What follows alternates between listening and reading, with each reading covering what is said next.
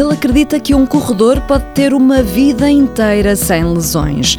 Bruno Brito estudou metodologias de treino na Academia Nacional de Desporto e Medicina nos Estados Unidos e vem explicar de que forma é que é possível correr sem doer.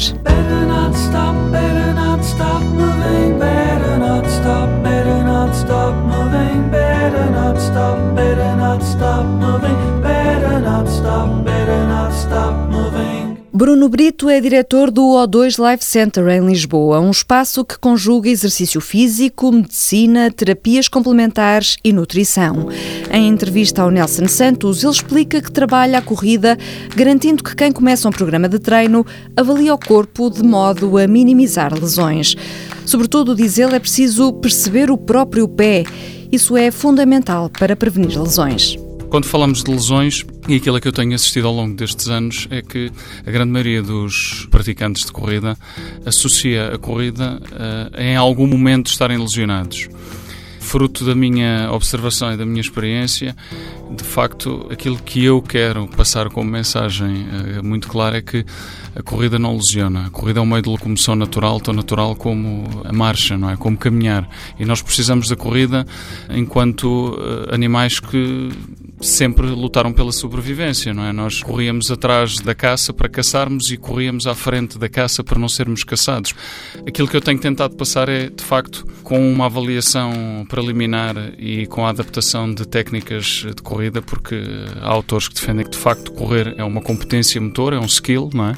Nós podemos eh, diminuir drasticamente o risco e não vivermos permanentemente conformados que vamos em algum momento da corrida por simplesmente ter uma lesão. E defendes que devemos ir um pouco mais atrás na percepção do nosso corpo. Eventualmente um corredor, e eu acredito que ainda estamos na moda da corrida, ainda há muita gente a ir para a estrada e a começar, e agora podem sair da estrada e ir para o trail, e pensam, bom, é preciso ter um bom equipamento, ter cuidadinho, ter um, uns bons sapatos de corrida, mas não, é preciso perceber primeiro o pé. É preciso primeiro perceber a fundação do corpo, que é o pé, não é? O pé é o grande suporte, é a base, não é? É o alicerce.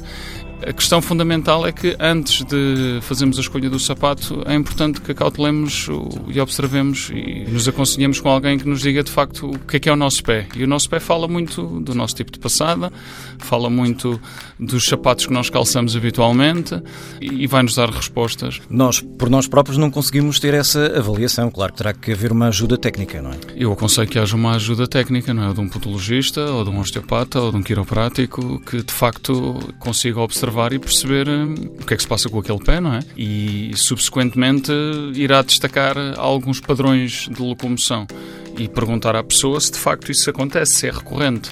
E o pé tem um comportamento deitado, digamos assim, quando nós nos deitamos e é observado numa marquesa, muito diferente do que quando o colocamos no chão, não é? Porque a ação da gravidade anula a capacidade de mobilidade do pé nos outros dois planos, não é? no plano frontal e transversal, e quando estamos na marquesa conseguimos praticamente executar os três padrões de movimento. É? Aquele que nós usamos na marcha e na corrida é o plano sagital, por isso é que corremos para a frente ou corremos para trás, mas quando fazemos uma prova em corrida estamos sempre a correr para a frente e é importante que alguém nos ajude a observar e a perceber esse critério de mobilidade, esses chavões que agora se usa tanto, não é, das pronações, da supinação e do neutro. Na avaliação que eu próprio fiz, descobrimos que hum, eu não estou a potenciar eh, tanto os dedos dos meus pés quanto isso. Uhum. Chegaste à conclusão que estão um pouco apertados. Muitos dos corredores que nos estão a ouvir não sabem, por exemplo, que podiam usar mais o pé como quase uma garra porque é a parte frontal dos nossos pés que toca primeiro no chão, portanto, uhum.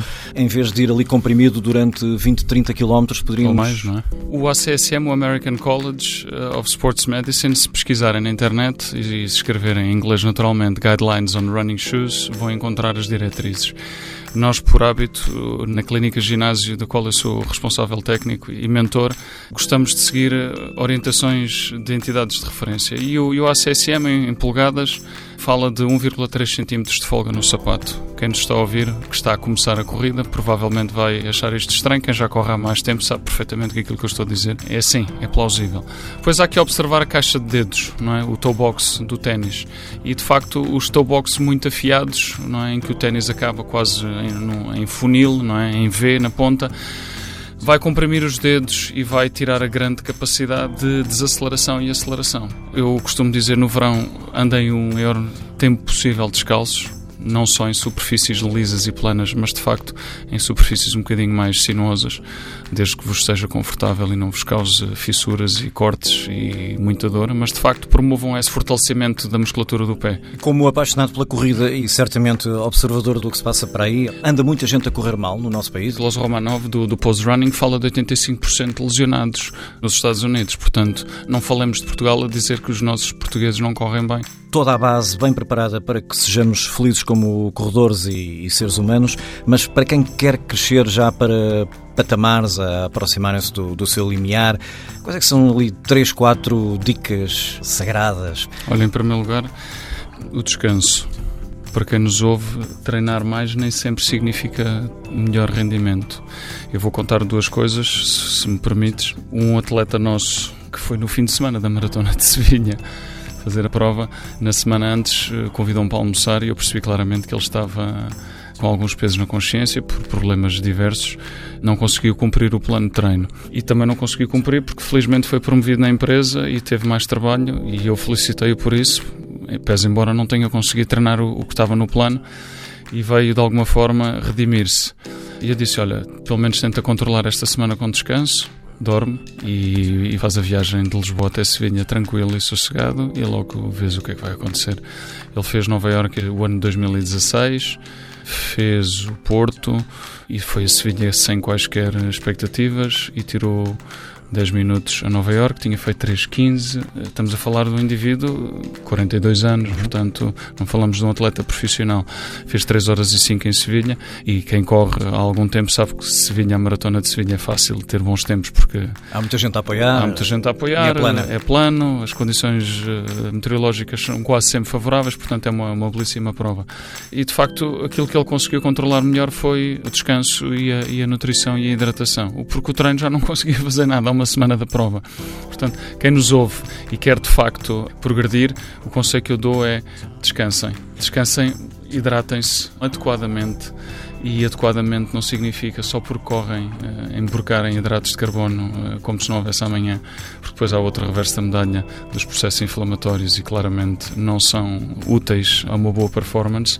Treinem de forma adequada, e quando eu digo adequado é procurem ter um treino variado, não é só o volume de treino, é? O long short duration, que a mnemónica é LSD, que não tem nada a ver com aquilo que estamos a associar, mas é long short duration. De facto, fazer treinos longos é importantíssimo, mas fundamentalmente estimular e fazer variações nos treinos, não estar sistematicamente a fazer corrida contínua, e procurar, quem sabe, um plano de treino que complemente outras modalidades, sei lá, o TRX, o yoga, o pilates, o crossfit agora está tanto na moda, se for feito com quem de facto percebe, é muitíssimo bom em termos metabólicos, mas sempre com o foco na corrida, portanto, o grande conselho que eu dou é procurem um profissional que vos aconselhe devidamente, que não vos uh, entupa com um treino de corrida contínua e volume, que vos vai massacrar emocional e fisicamente, e na base, uh, muito honestamente, está o descanso.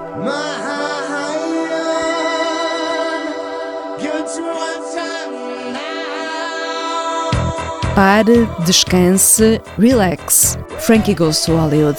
E fique atento, para a semana temos uma emissão especial a comemorar os 4 anos do TSF Runners.